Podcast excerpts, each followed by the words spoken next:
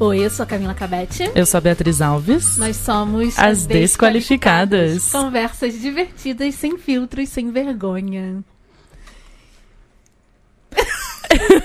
Este podcast Tem a participação especial de várias pessoas. Que eu sou o Cristiano Botafogo e eu aprovo essa mensagem. e também este podcast está sendo patrocinado pela editora Primavera. Sim! É, eles estão incentivando a gente. Então, é uma publi. Gente, eu sempre quis falar isso no meu Instagram. Publi. Hashtag publi. Hashtag publi. Sim. O que é isso para os ignorantes como Então, eu? Publi, eles estão. Eles contrataram a gente pra gente ler e fazer um episódio especial a respeito, a respeito do assunto do livro. Uhum. A gente já fez com eles o Escute o que ela diz, então se você ainda não escutou, Escute o que ela disse, que a Camila disse. escute o que eu disse e vai lá, procura o episódio Escute o que ela diz, porque vale muito a pena. E hoje a gente vai falar de que livro, Bia? A gente vai falar de um livro. Eu só queria dizer uma coisa antes, que você pode estar se perguntando. Eu acho que eu já ouvi a voz desse, desse jovem rapaz em outro episódio aqui. E você está correto. Porque além dele já ter passado por aqui, ele acontece de ser o tradutor deste livro em questão, que se chama Sim. Uma Mulher Não é um Homem. Que a Bia já falou desse livro antes dele ser Faz traduzido. muito tempo Antes dele já. ser comprado, né? Os direitos. Faz A muito Bia tempo que eu falei. Inglês, É tudo culpa original. dela. Tudo, culpa, minha. dela. Vocês estão aqui ouvindo esse episódio de hoje por culpa minha. E a nome, o nome da autora é Itif Rum. Ela é uma palestina-americana. Ou americana-palestina. Qual será que vem primeiro? Ela nasceu na. Então, Palestina-americana, palestina-americana, né? né? A família dela é palestina É. e ela é americana também. Pela ordem da, dos, da pela ordem dos acontecimentos. e ela escreveu esse livro, que é um livro de ficção. E nós vamos falar sobre ele de diversas, diversos ângulos diferentes, sem spoilers, então a gente não vai contar.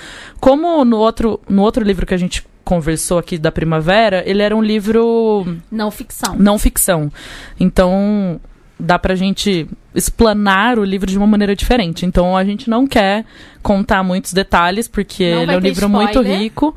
é, mas a gente quer, no geral, que vocês entendam o que é esse universo e por que ela escreveu esse livro, o que, que tem a ver com a família dela e tudo mais. E como ele é um livro com uma linguagem bem delicada, é, a gente queria muito que o alemão falasse um pouco sobre a dificuldade que foi para ele fazer essa tradução, porque, porque eu imagino, bom, eu não sou tradutora, eu não sei como é que funcionam os processos da tradução, mas é, eu sempre penso quando eu estou lendo, nossa, como é que eu diria isso em português? É, Ou como é que exatamente. eu faria essa frase em português?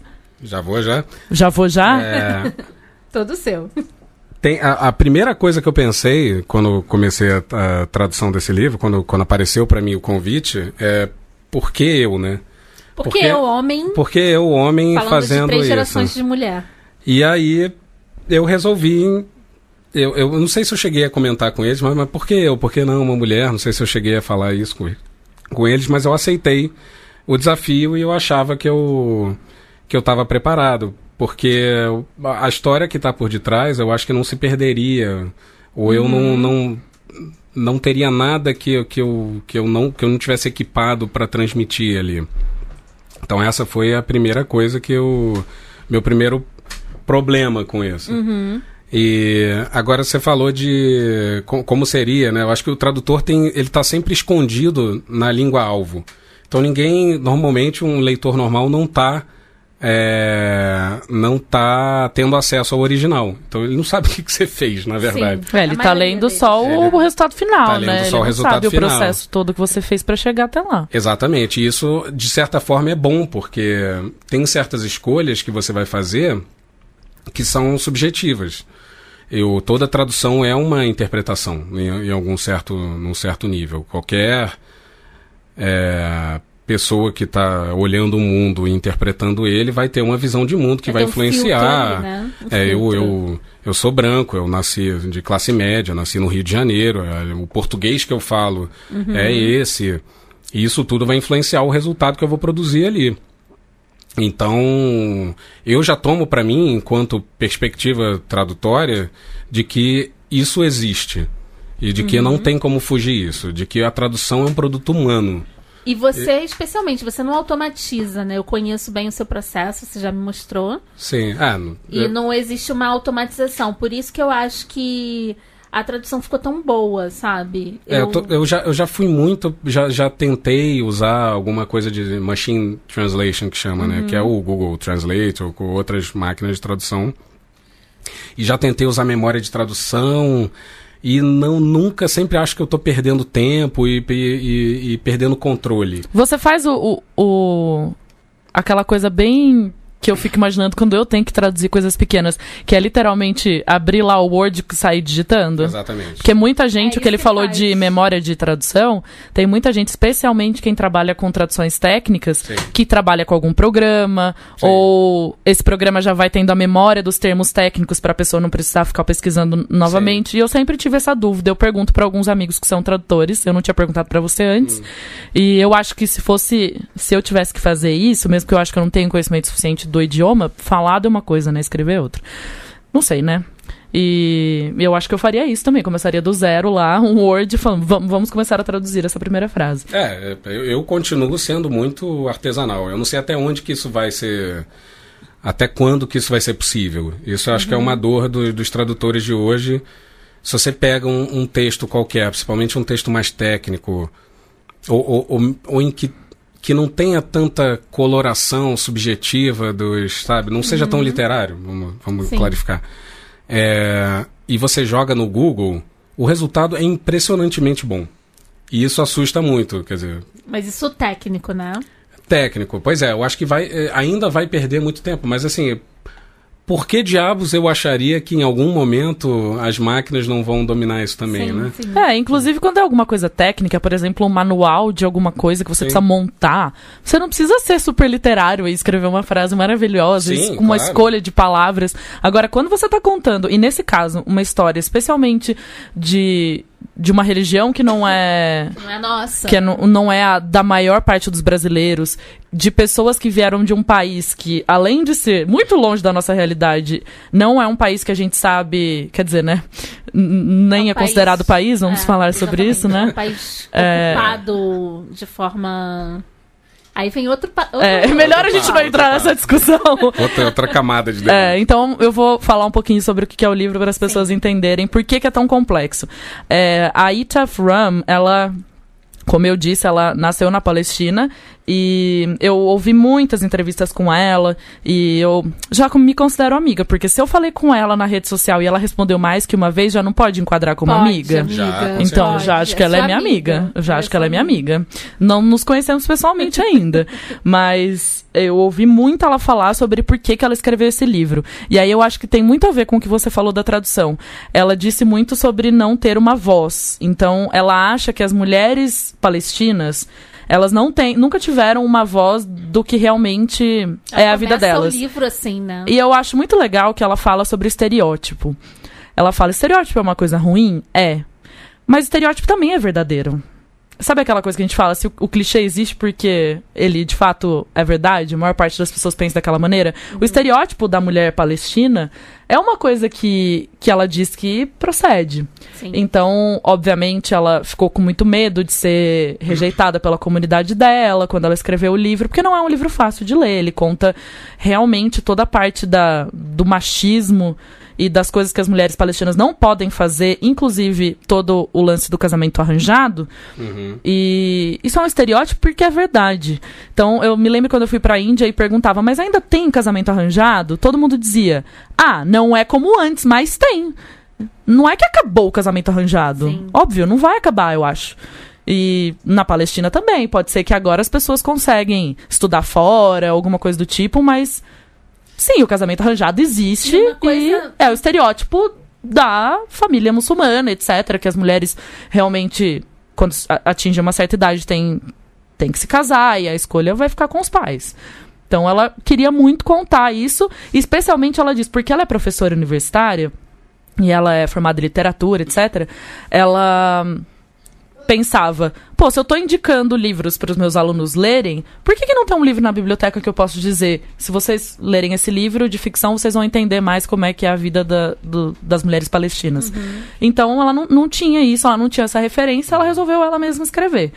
Então, sem entrar em dramas políticos de nenhum grau sobre Palestina e etc., falando mais das mulheres muçulmanas e como as famílias estereotip estereotipicamente, não sei se eu falei corretamente, se comportam. Ela queria que tivesse algum livro de ficção desse sentido. Então, ela escreveu um livro que fala de três mulheres, basicamente, né? Com mais ênfase, que são gerações diferentes de, de mulheres. E todas elas, de certa forma, moram no Brooklyn, é, e tem essa origem palestina Nova e York muçulmana. e Brooklyn, né? Mas é um Brooklyn assim fundo, não é aquele Brooklyn que você vê a ponte. É, é um Brooklyn É. muito longe, assim, que a comunidade toda mora lá. Eu recomendo muito ler o primeiro capítulo, porque É. tá. Ele é muito impactante. mu- não, Ela e- mostra e- mais e ou menos o endereço, né? É. Tipo, sabe ali, aquela até- é, rua? ela fala o endereço. É, exatamente. Eu fiquei, pô, imagina. Que E quando as pessoas. E eu gosto de autor que lança o primeiro livro, que é o caso da- dela, que é muito sincerão nas respostas, né? Então, ela teve o, o livro escolhido. Eu não sei se É, vocês. eu queria que você contasse É. isso, porque foi até engraçado. A, a Bia tava um dia lá em casa, ou na casa da Bia, a gente tava trabalhando. E ela já tinha falado sobre esse livro, mas esse livro era assim, não era nem aposta da editora, né? Ele tava meio que lá no catálogo. Eu que convenci as pessoas da minha equipe. Falei, gente, li um livro aqui que vocês falaram que não era pra ler, mas eu li adorei. E eu queria que vocês vendessem esse livro. E aí, ela abriu, tipo, o ranking de vendas e tava, tipo, num dos primeiros lugares, né? Aí a Bia, vendedora de livros, sabe, olhou pra mim e falou: Alguém indicou es- esse livro, você quer ver? Em menos de cinco segundos, ela descobriu que foi adotado no Book Club, não foi? É, na verdade, não é adotado que fala, É. né? Tipo, foi uma escolha. Sim. Ah, aquele programa dos Estados Unidos, eu falo que é a Fátima Bernardes dos caras. Qual é o Tipo, a nome? Ana Maria Braga dos caras, sei lá, algum programa que você vai assistir de manhã, o, o Good Morning America. É, o Good Morning America. Tem uma mulher que chama ah, Jenna Esse mesmo. Bush, uma coisa assim. E ela é tipo uma Fátima Bernardes, tipo uma Ana Maria Braga, sei lá, que tem influência no programa da manhã dos Estados Unidos. E ela escolheu, ela começou esse ano com o Clube do Livro e acho que foi a escolha de abril, sei lá. E aí, quando ela anunciou, lá, 8 horas da manhã, deu um pico de vendas absurdo, porque aí todo mundo que gosta, que assiste o programa, comprou. Então, como ela é uma, uma autora nova, é o primeiro livro dela, ela era professora antes, imagina, né? A pessoa lançou um livro para uma grande casa editorial, ok, mas de repente tá lá o- um dos programas com maior audiência da manhã nos Estados Unidos fazendo entrevista com ela. Então ela responde muito sincerona, né? ah, mas de onde você teve inspiração para escrever sobre a vida das mulheres e as mulheres que não, não queriam ser apenas esposas e queriam mais da vida delas? Ela, Ela fala, ah, ela tá- totalmente na minha vida mesmo. Você fala, eu tava desempregado, precisava pagar boleto, tinha que fazer alguma coisa, gente. Aí eu falei, vou escrever esse livro aqui sobre as mulheres que não querem ser esposas. Então ela se inspirou, óbvio, na história dela, das amigas dela e da comunidade, porque assim como no livro elas moram no Brooklyn, nesse lugar que só tem pessoas da Palestina, é assim que acontece mesmo, né? Se você é, é, passeia por qualquer bairro que é ocupado por imigrantes ou refugiados, até São Paulo já se nota muito mais do que antigamente. Sim, agora mais. Sim. É, até pelos restaurantes que começam, ah, comida É. de tal lugar. Então você percebe que as pessoas moram nos arredores, geralmente no centro da cidade, ou nas periferias, né, de grandes cidades que já é caro pra morar. É, as pessoas ficam lá vivendo em comunidade, né? Então, o Brooklyn tem a grande parte do- dos judeus que vivem em uma região, e aí tem essa parte que as mulheres palestinas se encontram, ou talvez não se encontram, porque elas não podem se encontrar, mas que Não as podem pessoas de lá. sozinhas, é. né? E eu acho que é muito legal ela falar isso, e eu fiquei muito interessada sobre a história dela e por que ela escreveu o livro, e por isso eu fui buscar as entrevistas dela. E ela fala sobre isso também, né? Engraçado que ela, no livro, existe uma livraria que a personagem mais jovem do livro é, vai e chama Books and Bean. E é uma livraria que ela está abrindo mesmo, na Ah, Carolina que do Norte, onde ela mora. máximo. Então até tem uma conta no Instagram que é, Books and Bean, Eu ia falar isso. é, que, é, que são as indicações de livro que os alunos dela pediam e ela resolveu colocar no Instagram. Ah, eu adoro professor Que moderno. Máximo, adoro. E já foi lá e Letrado criou. digitalmente. É, já foi lá e colocou no Instagram as, as indicações Nativo de digital. nativo digital, de leitura. E eu acho que é muito legal quando você gosta do livro e aí você gosta muito da pessoa que escreveu. Porque eu sou meio nerd, se eu gosto muito de um livro, eu quero saber quem é essa pessoa que escreveu, de onde ela teve a ideia, como é que foi. Por isso que eu fiquei a, a louca da pesquisa, Não, da minha isso- amiga. Mas isso acrescenta uma camada no livro, né? De, eu acho que tem que ter, tem que isso é essencial para você pesquisar um livro, para você vai você vai acrescentar uma uma nova camada, um novo verniz em cima do em cima do, do conteúdo do, É. do livro propriamente dito e que influencia o, a tua interpretação do livro. Eu Sim. comecei a ler com inúmeros preconceitos, né? De, de total falta de conhecimento mesmo do, do da, da cultura, sabe? E dá até medo da gente cometer algum erro e falar Dá alguma medo, coisa. Mas aí. Mas isso é bom, né? Não, é bom, é bom, porque a gente aprende, né? Sim. Só que aí eu tô quebrando vários preconceitos, eu tô no final do livro, porque é uma cultura. Então tem uma parte do livro que, óbvio, a gente vê a pior parte dessa cultura, né? Porque ela mostra tudo, em- principalmente em relação à mulher, mas também mostra a opressão masculina. Isso é muito interessante. Isso é muito interessante, porque, gente, tá todo mundo na merda. As mulheres estão na merda, os homens estão na merda também. Porque as pessoas têm que seguir aquele script. E, ao longo do livro, eu não vou dar spoiler, mas você vê o quanto a cultura é importante para sua identificação. Então, por mais que ela se libertasse e, e rompesse com a família, ia ser muito difícil para ela Romper com a família, de não, fato. né? viver em sociedade sem ter uma identificação como ela tem cultural. Então, ela pode, poderia casar com outros homens, sim, mas a cultura tá tão entranhada, tipo, né, nela, que é- provavelmente ela não conseguiria se adequar. Então, é, quando a gente fala de cultura, é muito delicado isso, porque é uma cultura extremamente machista, é uma cultura extremamente, né? Tipo, as mulheres sofrem muito com isso, mas é cultura.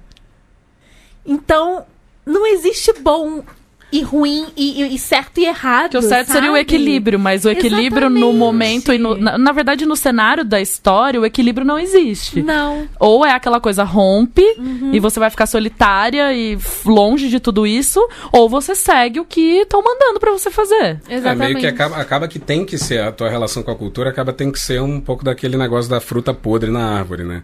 Você não consegue só tirar a fruta podre. Porque você não vai conseguir alterar aquela cultura, porque não, não, é, não é É. você, não é. É. a Você sua não, pequena revolução, né? Mas eu não vou. Até algumas isso coisas. é gradual. E É, você na vê verdade. na- nas três gerações como muda a a- Nossa, como muda. É. né? É porque, assim, até a coisa do hijab, no- de us- utilizar ou não, isso foi uma coisa que algumas mulheres não queriam utilizar. E elas, isso não de- deixa elas menos muçulmanas ou, enfim. Então, as, as mais modernas, como ela tá, coloca no livro, não querem utilizar, não utilizam. Se, a pessoa, se ela quer usá-la, usa. Então, eu acho que vários avanços foram feitos. Essa é uma questão que é muito pouco explorada até, né? Não, não chega nem a ser uma discussão enorme no o hijab, né? Ele não chega nem a ser uma grande no- discussão. No, livro, É, e o, e o mais aparece como, impressionante... como um, Eu acho que ela, acessório, uma sim, ela coloca né? essas coisas pra É. pra ilustrar. Porque, por exemplo, se eu te falar, o que seria um rompimento pra ela? Se a gente não tá inserido nada não nisso, faz ideia. eu não sei o que seria um rompimento. Então, ela coloca essas pequenas coisas e eu, eu acho incrível também não só a livraria e você percebe a relação dela com livros, porque fala muito disso. Se as mulheres não podem ler ou não podem sair de casa, é, o livro é uma maneira de você entrar em contato com o mundo que não é o seu.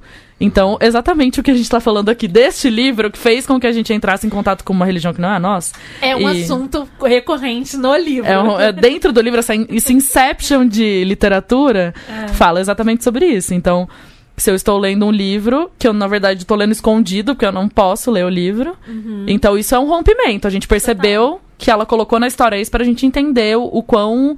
Até quando a gente lê qualquer tipo de distopia, Handmaid's Tale, alguma coisa. do- a primeira coisa que eles fazem é fazer com que as mulheres não possam mais ter não possam estudar, Não não, possam possam ler, ler, não não, possam possam interagir com outras pessoas que não É. sejam da família. É.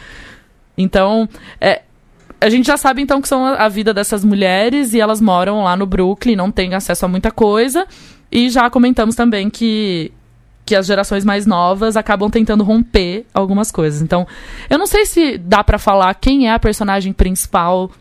É difícil. Eu acho né? que as mulheres da história são. As São- mulheres, no é. geral, são as protagonistas da história Sim. e cada uma vai ter a sua história. Uhum. Eu acho que é muito louco, porque a gente vê da nossa perspectiva, né? Então, se você perguntasse pra mim o que eu pensava do, do marido da Isra, né? O Adam, Aham. é exatamente isso que você disse, né? Pra ele também não Oprimido. tava bom. Oprimido Porque até o último fio do A cabelo. família toda tava nas costas dele, É. né? O alemão vai poder dar a opinião dele como, como homem, assim. Porque imagina, o cara tinha que prover para pra família, né?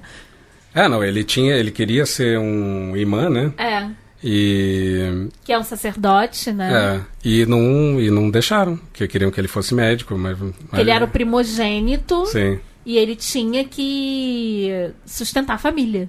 É. Era o descanso dos pais, né? E aí é se vira. Você tem que fazer o que tem que você, fazer. é, você é a nossa aposentadoria, você é um, um- um provedor, o irmão mais novo é, era quem foi para a faculdade, ele queria ter ido, mas o irmão mais novo não queria, então Uhum. não valorizava isso.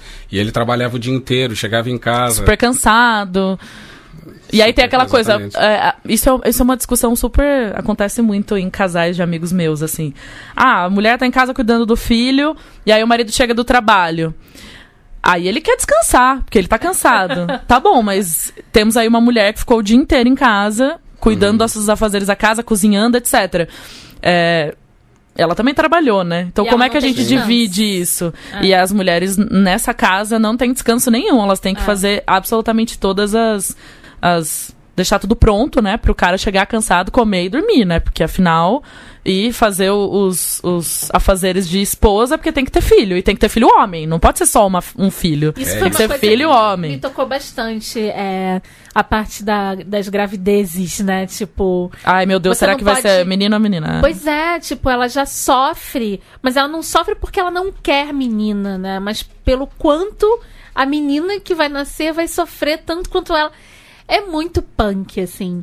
É, E- desincentivado por- pelo mundo, né? E por ela mesma. Ela não quer que, que, a, que a filha tenha a mesma vida que ela teve, É, é. o que ela tá tendo naquele momento. Qual foi a sua maior dificuldade ao longo da tradução?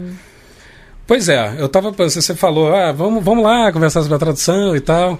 Eu acho que não teve, não teve nenhum grande processo, assim, nenhuma, nada que, que tenha me desafiado demais. É, mas tem algumas particularidades. A linguagem é simples, né? A gente vê que no Exatamente. próprio inglês a linguagem é bem... Não, e tem uma É porque coisa ela de- quer atingir as pessoas Tem mesmo. Ela não quer ser na- na- algo no- rebuscado. Ela, por, por exemplo, uma coisa que eu, que eu tenho muita dificuldade é porque quando você vai, vai traduzir do, do original para uma língua avo, você tem. É uma visão antiga de tradução isso, mas como se você tivesse um trenzinho de conteúdos semânticos que você tem que jogar no outro. Eventualmente um vai se perder, porque é uma eterna briga entre forma e conteúdo. E vo- se você quiser colocar tudo, é, a forma da, do- da língua alvo vai, vai prejudicado. ficar prejudicada. Então, você coloca isso na balança e vê o que é mais importante em cada momento. E tem uma coisa que tem vários autores, principalmente de humanas, gostam muito de fazer isso, que é fazer frases gigantescas. E quanto maior o trem, mais difícil é você remontar ele lá. Então, Vai não- descarrilhar ele tudo. descarrilha a porra toda. Então, é, e, e- e ela escreve em frases concisas, às vezes tem o máximo que teria de dificuldade é algumas coisas de conteúdo mais literário mesmo. Você usar, fazer uma sinestesia, de uma, uma descrição de movimento para uma característica psicológica. E isso às vezes você perde. E às vezes você vai perder uma né? coisa isso, ou você vai fazer alguma coisa analógica. Porque nem sempre você tem 10 horas, duas horas para ficar pensando num- numa frase. Puta, É. tá, sair, tomar um café. E às E vezes eu tem uma frase, né? Que daria pra. Tem, pois é. ficar mas, 10 assim, horas mas a, nessa a frase. estrutura da, da profissão não é essa. Você tem que, tem que produzir, tem uma demanda ali do. Uhum. É, o capitalismo tá aí. Exatamente. É. E, e- Tem prazo, e- Tem né? prazo, você tem que entregar e vamos de tanto em tanto. E, e mas tem também um revisor que vai que vai cuidar disso também, também vai vai discutir. Uma coisa que eu gosto muito de fazer, que eu fiz bastante nesse livro, foi colocar comentários. Porque, na verdade, o que, eu, o que eu queria fazer é iniciar uma conversa com, com o revisor. Mas não dá Com o editor, fazer. com o revisor, com todo É. mundo. É, com todo mundo. Então eu botava, ah, porque isso, porque aquilo, não sei o que e tal. Por exemplo, tem uma hora que ele, eles se referem ao chá como chai, né? Que é outra coisa pra gente. Que pra né? mim é uma coisa indiana. É. E aí eu, eu falei, pô, se eu colocar chai, eu vou pra, na minha cabeça. Ou seja, está vendo o filtro que eu tô fazendo? É, na minha é. cabeça, e eu não tenho como escapar da minha cabeça. Ou seja, tradução é uma coisa humana, não é Aham. uma coisa. Sabe, se. Não, não dá pra, não dá pra complexificar. Acessar o Wikipedia da sua cabeça. Não dá, não, não dá pra saber o que que. Não dá pra eu colocar no texto o que que eu tava pensando naquele momento. E aí eu falei, pô, eu não vou colocar chai. Eu vou colocar chá. Que, porque eu acho que chai vai comunicar uma outra coisa. Tem, teve várias coisas que eu mantive. Tem uma palavra, por exemplo, isso, confessões, confissões de tradutor, né? Sim. Tem uma palavra lá que aparecia no, no original em, em árabe que eu não encontrei. Eu não, não sei o que quer dizer aquilo. Eu não encontrei mesmo. Só que aí, na interpreta minha interpretação, eu falei, eu acho que isso é uma coisa qualquer, não, não importa pro, pro fluidez do. do Mesmo do- porque no, no, no inglês ela também não foi traduzida, então quer dizer É. que. Pois é. Não deve então existir era, era pra uma gente. coisa de. Era uma, um toque de estrangeirismo. Uhum. E aí eu falei, pô, eu vou repetir a grafia tal qual tá, porque às vezes uma grafia ou outra eu adaptava, dependendo. É, tudo é momento. Tu naquele momento É. fala, pô, isso aqui eu adapto a grafia, ou não, ou deixo no, no original. Aí quando eu, quando eu queria manter, estrangeirizar mais, dar uma sensação de diferente, de distância, isso aqui é, é o outro falando, eu mantinha a grafia no, no original. Às vezes não. Isso é ali no momento, naquele Aham. período. E naquele momento é do a frase, livro, é. né? Não, e é muito legal você falar isso, porque as pessoas leem lá o conteúdo e não entendem o que tudo isso que tem por trás, né? Sim. Porque se for um livro que se passa em Nova York, com americanos de, da nossa idade, o Isso que entendimento é, Isso outro. que é mais louco, porque muitas vezes quando eu tô lendo, eu esqueço que ela tá em Nova York. Eu Porque esqueço o mundo dela é, co- é uma ela mini tá. Palestina dentro do Brooklyn, Isso né? é então, muito louco. É. Não, e tem uma coisa em, em tradução também que tem, tem um pouco a ver com isso, do- dos universos, né? Que na verdade não tem. A gente. Talvez pela, como- pela forma como a gente aprende língua, a gente acha que Apple é maçã, que é Apfel, que é. que é pomme. Entendeu? Só que, sei lá, que queijo e cheese e fromage são as mesmas coisas. Mas quando um inglês fala cheese, ele tá pensando num, num, num cheddar. Quando a gente Exatamente. fala queijo, a gente tá pensando num queijo Minas. Sim. Quando um francês fala Nossa. fromage, ele tá pensando num, num brie, num camembert. Então são universos completamente diferentes. Até se pegar maçã, a maçã do americano é uma, a nossa é outra. A maçã Uhum. do inglês é outra. Inclusive, o chai mesmo da história. Inclusive, eu já contei aqui num episódio que uma das cenas que mais mexeu comigo é quando essa segunda geração está para conhecer o marido arranjado para que ela vai, sabe que vai para os Estados Unidos, que é- a família considera isso uma chance de ascender socialmente. É. E, e ela vai servir o chá na Sim. sala ao lado. E ela e tem até uma ordem dos chás, né? Ela tem que pôr o chá Não pode oferecer café Não primeiro, pode porque é uma ofensa. Isso, É. que é uma coisa também que a gente saberia? Jamais. imagino. E ela entra com, com essa bandeja e ela não pode olhar nos olhos da pessoa, né? E ela até descreve o tapete, o que ela tá olhando ali, porque ela tem que ficar firme lá servindo, não pode cometer Olhando nenhum erro, baixo. tá super nervosa ali. Gente, se eu tô na sala com o cara que vai ser meu marido, imagina. eu, eu, fiquei, eu fiquei me colocando Vai no falar, lugar tira dela. a roupa que eu quero ver você pelado É, agora, pô. peraí, vamos, vamos matar isso aqui agora. É, Então eu ficava pensando. test drive. Eu ficava me imaginando no lugar dela, sabe? Mesmo que eu não entenda o que ela tá passando ali, eu não consigo. Eu consigo através do que a autora me passou, mas dentro da minha cabeça, eu ficava pensando: o que, que será que. Será que ela não tá pensando em nada? Será que ela tá realmente pensando só em não servir o chá na frente do. o café na frente do chá? Será que ela tá tentando dar uma espiadinha e ver a cara dele? Enfim, será que ela. Ela comenta até alguma coisa de. que ela consegue perceber sem, sem olhar, né? É, com- com la- o lado do olhar, né? É, Tipo, ou um aquela olhar coisa de periférico. sentir que tem alguém do seu lado, É. sabe aquela energia de, de ter alguém do seu lado, mas você não pode É. observar muito? E, e existe todo um esforço do lado dela, né, de se apaixonar, de querer, né, compartilhar mesmo a vida com Uhum. aquela pessoa e tudo mais. Só que, cara, tá todo mundo tão cagado. E comunicação zero naquela casa, né? Comunicação zero. E isso, isso, mas isso não é uma coisa muçulmana, sabe? Isso é, não é uma coisa palestina. A gente pode transpor esse tipo de dogma, né? Esse tipo de cultura para todas as outras religiões. Chama Esse- patriarcado, também tem isso. Você não consegue, Esse caso tipo. é explicitíssimo, né? No as pessoas muito cristãs ou católicas, ou as pessoas muito é, é, ju- judias, né? É, todas elas é, hin- hinduístas, né? Tipo, todas elas passam mais ou menos pela mesma coisa. A Isso é muito hierarquia e o que se pode fazer e o que não pode fazer. Eu adoro a figura da sogra. Ai, a sogra. Sabe toda essa demais. coisa Farida. bem. é, sabe essa coisa bem. Estereo... Como é que é essas coisas de novela da Globo, gente? Que eu falo que as novelas da Globo tem ponte aérea. Marrocos, Rio de Janeiro é, um dia faz essa ponte aérea.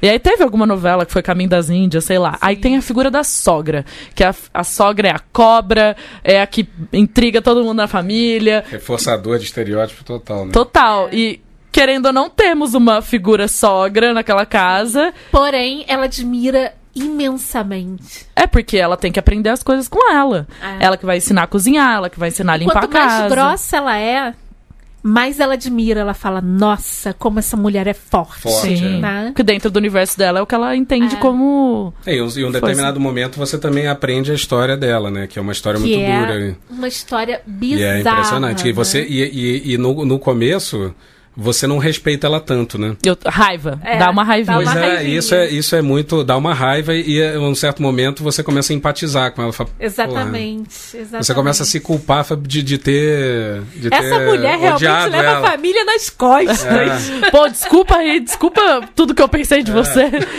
Mas é que Não, estamos. não, isso não, não, não exime as coisas que ela Claro. faz. Não, Claro. Mas A gente enfim. não tá né? dando spoiler demais, não? Não, Não, a gente não tá dando nada de spoiler, na verdade. spoiler. Tá, porque eu acho que o, o que acontece que todo mundo não consegue parar de ler o livro é porque realmente tem alguns mistérios. É. Tem vários mistérios, na verdade, não é só um. É. E aí, E tem então. essa estrutura do livro que a gente não falou disso, né? É De- verdade. Você vai pra um, vai pra outro, é o quase o. Cada capítulo é uma narradora Game e é of uma Thrones, história. É, né? sempre começa. É, É um Game of É Thrones. um Game of Palestina. Thrones. é. Então tem lá, né, o primeiro capítulo. Isra vai contar É. a história dela. A filha dela que é a Deia. Não sei como é que pronuncia daí, né?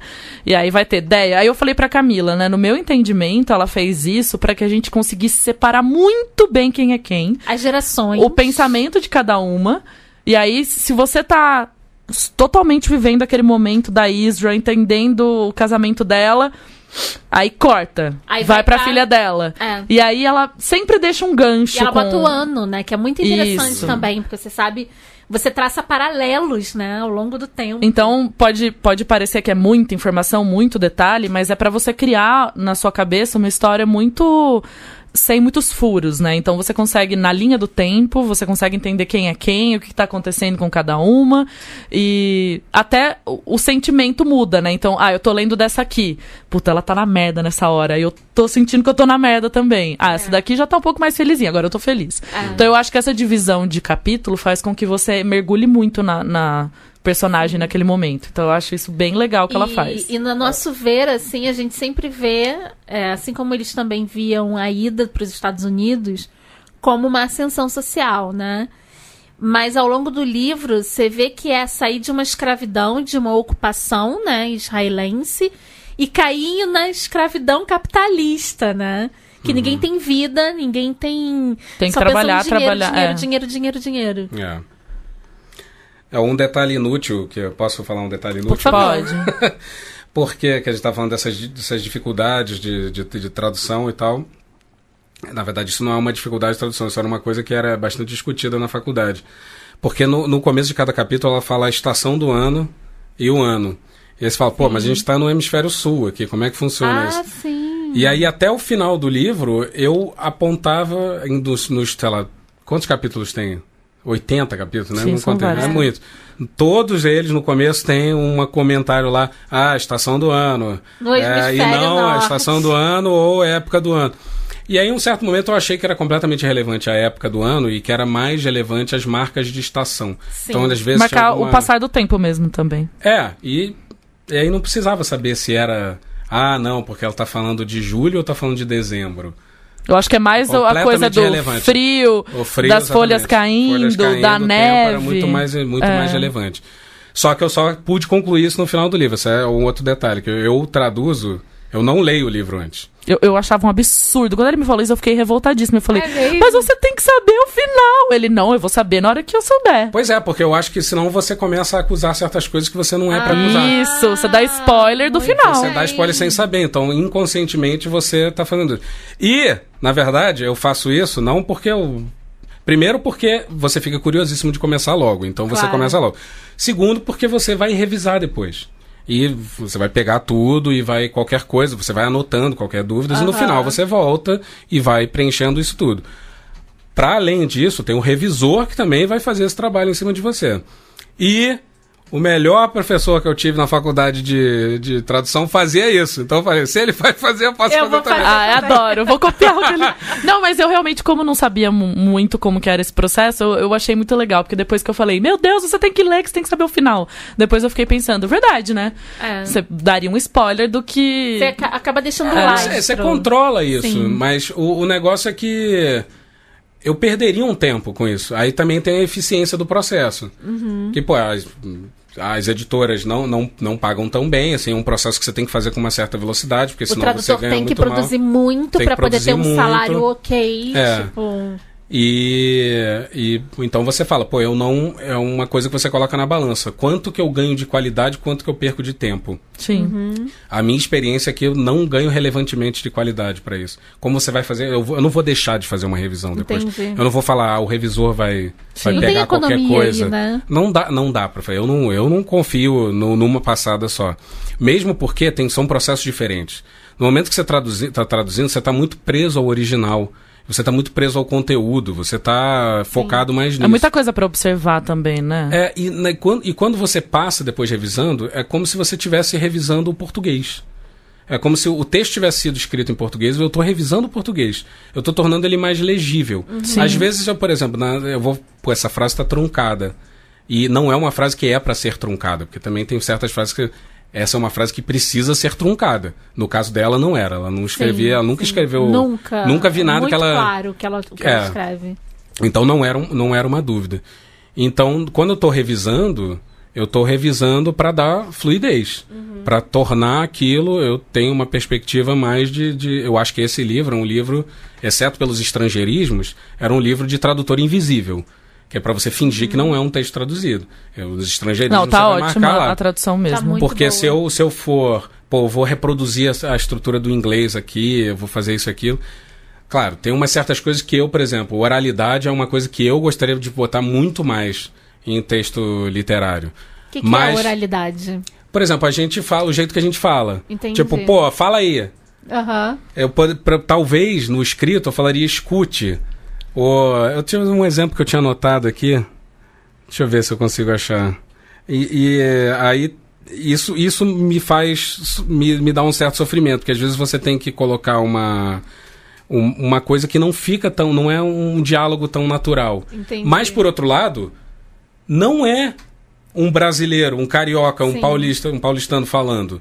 É uma pessoa que está fora. Então, até você tirar um pouco dessa oralidade pode ser interessante. Sim. Então, é uma eterna briga entre forma e conteúdo e você. Cada período é um, é um processo decisório. E para mim, essa é o, o período sentence, né? É a unidade da, da tradução. É de ponto a ponto. É tipo lê aquilo. ele- Isso para mim é o átomo da tradução. É cada frase. Terminou uma frase, agora outra coisa. Tem outra frase. E elas vão se juntando, obviamente. Você tem um pensamento de esse parágrafo que quer dizer uma coisa, o texto inteiro quer dizer uma coisa, esse, esse, esse capítulo quer dizer uma coisa. Mas para mim, o átomo da tradução é o, é o período. Isso é muito interessante, porque eu não achei que mudou a minha experiência lendo em Uhum. português ou lendo em inglês, isso é legal.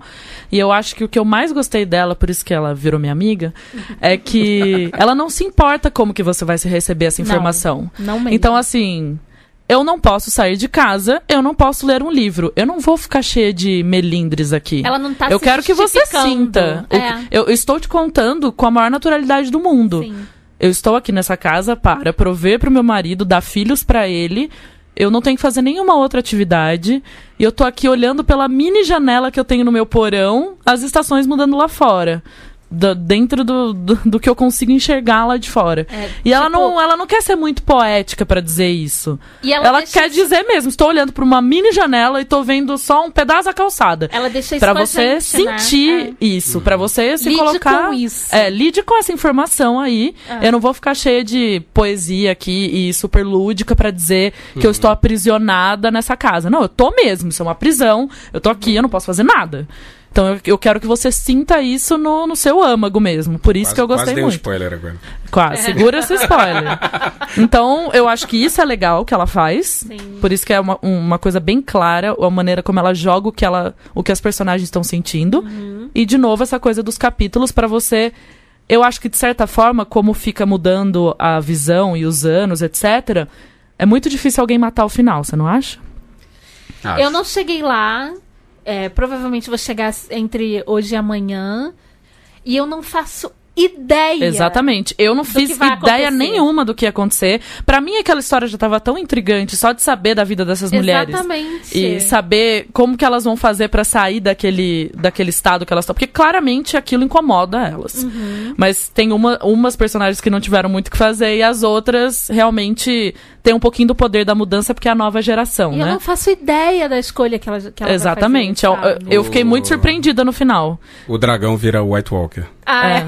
É. E é, como é que é? A, a Calice vai, É. Vai incendiar. vai incendiar A gente tudo. tá dando spoiler De outra cruzado, coisa. né? Mas eu acho que isso, na minha cabecinha aqui, né? Cabeça É. Beatriz Alves.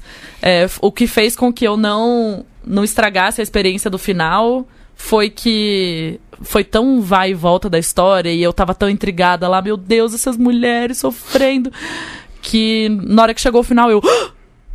Se nem tivesse É. esse mistério, eu nem ia ficar. O livro já tava bom pra mim. E aí teve esse final que eu acho que a intenção dela realmente era dar uma chocada no leitor. Então acho que Uhum. concluído, porque eu fiquei bem chocada. Não sei você, Alemão, mas eu fiquei bem chocada. Eu não vou falar nada. Senão ele vai dar spoiler, então. É.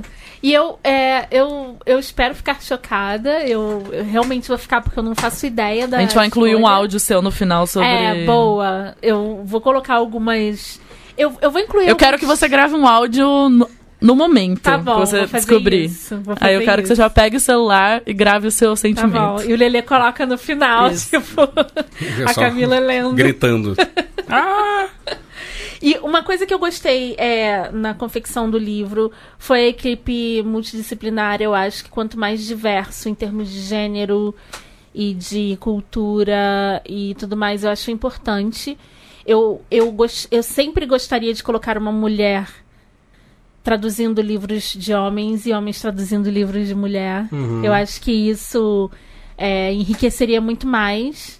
É, e colocaria. Eu acho que é um exercício de empatia. É, É, porque acabaram- coitadinho, coitadinho do Adam, porque eu- ele foi o último que eu pensei. Aí quando eu É. terminei de ler o livro, eu falei, poxa vida, né? Eu tô Muito aqui pensando fudido, nas mulheres, cara, mas se fudido. Nossa, esse cara. Imagina, ele- ele- e eu sinto, quando eu tava lendo, eu sentia que ele ia trabalhar se arrastando. Sim, Tipo, eu não certeza. quero trabalhar, não quero fazer isso, exatamente. mas tô fazendo. Exatamente. Porque é o meu, eu, como marido, tenho que Eles trazer dinheiro têm casa. opção. Eles Exatamente. também acreditavam que não tinham opção. Então, eu acho que essa coisa multigênero, ela é sempre enriquecedora, né? Eu acho que tem um tema interessante ne- ne- nesse livro que, que, que é a mudança cultural, né? Porque você vê claramente uma evolução do que era a Farida lá para Isra e pro Pra Deia. pra Deia. É, quando ela chega em Navarra, que ela acha tudo muito mais avançado, né? Sim, sim. Na- no tem tem chegada. esse elemento que- do, é, ocidentalizante, né? E Uhum. que, que na nossa perspectiva a gente acaba botando numa escala evolutiva social. É, mas é- é- eu acho que é esse que é o debate, assim, o que que o que que é o que que é, é, o que o que que é, o que é estar evoluindo nesse nesse caso? Para onde que para onde que, Que que essa, é essa história Tipo, tá indo? o primeiro mundo. É. Eu acho até é, uma das entrevistas que eu vi com a autora. É, a, a mulher que estava entrevistando disse: Eu fiquei muito. Porque cada um se identifica com alguma parte em algum Aham. momento. Por exemplo, eu disse que eu fiquei muito impactada com essa história do, do chá, etc. Ela disse: Eu fiquei muito impactada quando a personagem mais jovem das três é, entra no metrô. E ela nunca tinha ido ao metrô sozinha. E não sei É. quem de vocês já esteve em Nova York Sim, e é teve muito que se opressor, virar. gente. É porque é um, é um lugar muito É um pequeno com muita gente Uhum. e o metrô é É super antigo, etc. Ele é sujo e tem aquela coisa de as máquinas pra você carregar o cartão pra poder passar. Tem estação que se você não tem esse cartão, você não consegue entrar. Você vai ter que procurar uma outra estação, vai ter que caminhar. É bem complicado. e ela disse: "Eu as pessoas cresci todas ao redor fluindo nesse é, o, ambiente. o mundo tá acontecendo. Ninguém tá. É. Ninguém. Hum, se você vê alguém tem- parado em Nova York, você pode ter certeza que a pessoa não é turista. Sim. É. Ou é uma parado no meio da turista. calçada. E ela E mora. nasceu Ela lá. nasceu lá, mas pra ela aquilo é. E, a, e a mulher entrevistando disse: Eu nasci em Nova York. Então, quando eu vi. a- quando eu tava lendo a cena dela, perdida no metrô, sozinha. Tentando ver como é que ela vai entrar e vendo pra quem que ela vai pedir informação, achando que todo mundo tá olhando pra ela, é o que eu sentia quando eu era criança e andava de Nossa. metrô. E qualquer pessoa que, que vai pra uma cidade grande, ou eu lembro a primeira vez que eu vim pra São Paulo, que eu falava, meu Deus, como é que as pessoas dirigem aqui? Eu devia ter uns 14, 15 anos. É. E eu falava, como é que as pessoas entendem essa cidade? E esse monte de carro. E, ai, metrô. Eu lembro que eu não sabia que horas eu entrava no metrô, porque aquele monte de gente entrando junto, assim. Quando eu me mudei pra Santa Cília, que foi o metrô mais cheio de gente, né? Porque a linha vermelha em São Paulo é muito. tem muito mais gente que as outras linhas, na minha opinião. É, eu não sabia que horas eu entrava. Aí se eu via alguém mais velho que eu, eu falava, eu tenho que deixar essa pessoa passar, né? Aí eu, Só o quê? que. Passava cinco vagões e eu não tinha entrado ainda, porque eu ficava, como que é a, ordem das pessoas entrando? Eu não sabia a dinâmica. E eu achei engraçado essa entrevistadora pensar justamente nisso. E aí eu me coloquei nessa situação. Nossa, quando eu saí da roça e vim pra cá, eu também É. senti a mesma coisa. E pensar que ela não era uma turista, ela era de lá. Total. E ela não Nasceu sabia como ali. se movimentar pela cidade. E é uma agonia ver ela lá nervosa, tentando se movimentar por Nova York. Que acho que tem dois, dois impulsos no livro. Um é da permanência e o outro é da mudança, né? Sim. E às vezes a gente tenta focar muito no, no que está continuando e esquece do que está mudando, né? Eu tô, o livro que eu, tô, que eu tô lendo agora, que é de um pesquisador é, sueco, Qual maravilhoso, livro? que é o, é o Factfulness, do Hans Aham. Rosling, que eu até, É, até você- falei com você. E ele, pô, apresenta umas coisas impressionantes, que, que por exemplo, a, a taxa de natalidade no Irã caiu de 6 crianças por mulher para 1,6 em 10 anos. Ou seja, uma, uma, uma questão que é muito Sim. cultural, né? Evoluímos, né? É, é. Depende do seu É, ponto pois de é. vista. Nisso. E, e, e, por exemplo, a- onde você pega pesquisa de opinião sobre a aprovação do casamento gay nos Estados Unidos. Você parte nos anos 90 de 26, de 20%, eu acho que era 26, eu tô falando 26 porque eu tô na cabeça que é 26, mas é 20 e poucos por cento, Aham. para hoje já é 70 e tantos por cento.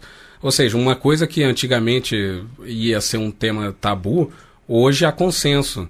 Na, pra, aqui no Brasil, o aborto é um, é um tema ultra tabu. Na Suécia, diz ele, esse pesquisador que é sueco, que todo mundo concorda que, que ter, o aborto tem que ser legalizado. Porque é um assunto de saúde pública. É uma questão de saúde pública. Quer dizer, né, na- Quando minha amiga finlandesa Mas- me disse que a avó dela fez um aborto porque já tinha tido dois filhos e não queria ter mais um filho, Supernaturalmente falou isso eu pra que me você. considero uma pessoa bem aberta a isso, inclusive sou a favor da mulher poder escolher o que ela quer Somos. fazer com o corpo dela. Eu pensar que na década de 50, uma senhora escolheu e foi lá, conversou com a psicóloga do hospital e falou: Eu já tenho dois louco. filhos, eu não posso ter mais um filho.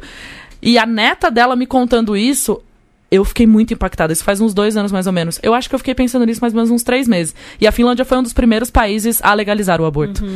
E aí que eu comecei até a pesquisar sobre o assunto. Que louco isso, né? Eu fiquei impactada ainda agora de ouvir essa informação. Então, o mundo. Pois é, vai pra frente, caminha, né? Exatamente. Muda. As coisas, A gente- as coisas vão pra frente. Será que esse livro Porque poderia- usar, gente- usar, usar a palavra evoluir é complicado porque Sim. você presume um fim, né? E a Mas- gente nunca pode esquecer que a Idade Média veio bem depois de Platão, né? Sim. Tipo, não existe uma ordem nas Sim, coisas. claro. A gente pode cair muito e a gente pode subir muito. e- E é muito relativo. Mas será que esse livro poderia ter sido escrito na década de 80? Eu acredito que não. Eu acredito que não. Eu Acho acho que que, não. ele não, não poderia. Ele poderia até existir, mas ele não teria essa visibilidade de Não. ser publicado nos Estados Unidos por uma grande editora e ser os direitos serem vendidos aí pra Sim. quem quiser, quisesse comprar. Eu acho que, na minha, meu ver, talvez ainda seria um tabu. Mesmo porque é, você tá falando essa coisa de novo, falar do estereótipo, né? A gente não tá dizendo que todas as mulheres muçulmanas passam por isso, ou que todo imigrante que chega nos Estados Unidos é, sofre, ou etc. É, tem personagens que, que, não, que não, não se encaixam ne- nessa, nessa Sim. narrativa, né? Mas eu acho que é importante você. Como que a gente vai aprender e evoluir se a gente não conhece as, as histórias? A gente precisa saber as histórias pra entender o mundo. É que eu imagino que, que seja bem o livro que você tá versões. lendo, né? Fatos do mundo. É, não é estatística. É livro. De, livro, livro de nerd que. É, mas a gente tem que saber as histórias e as versões das histórias, né? Sim. Porque história também tem essa, esse fato. A gente tem que terminar. Queria falar muito mais. Ah. O alemão nem fez a propaganda de champatinho lagarto. Ah, não fiz essa. Hoje eu Pode tô com a minha voz. Minha pode voz fazer. tá. Voz normal. Vou Pode fazer, fazer. um champatinho lagarto por apenas R$ 9,99 o quilo. É muito boa essa voz. Cara, Eu tô, eu tô destru- Gente, eu tô destruindo meu filho. Meu filho vai virar um monstro, cara. Porque eu fico, eu só falo com ele ele só assim. fala com você assim também. Fala, ele fala, fica falando, ai pai, eu quero seu celular, me dá o meu celular. tá, filho. Ai filho, vai tomar banho, tá bom, vou tomar banho. Muito bom. Muito bom. Eu estou criando um monstro. Henrique. E ele imita, ele imita o Bolsonaro também, ele fala. Ai, meu Deus. Ah, seu vagabundo! É vagabundo! Eu vou pedir pra cortar essa parte que eu não admito nesse, nesse episódio tão bonito desse livro. Isso que eu, eu, A gente falar um nome tão ruim. É. É, eu ia falar isso. A gente, a gente, mesmo a gente falando do livro aqui, eu senti de todo mundo uma coisa muito sensível, né? A gente, eu me sinto extremamente tocada ao falar desse livro.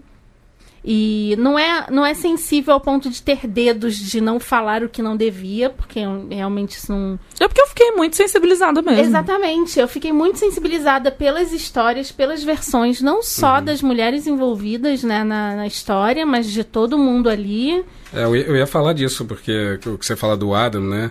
É quase como se a gente pudesse falar da dor do opressor, né?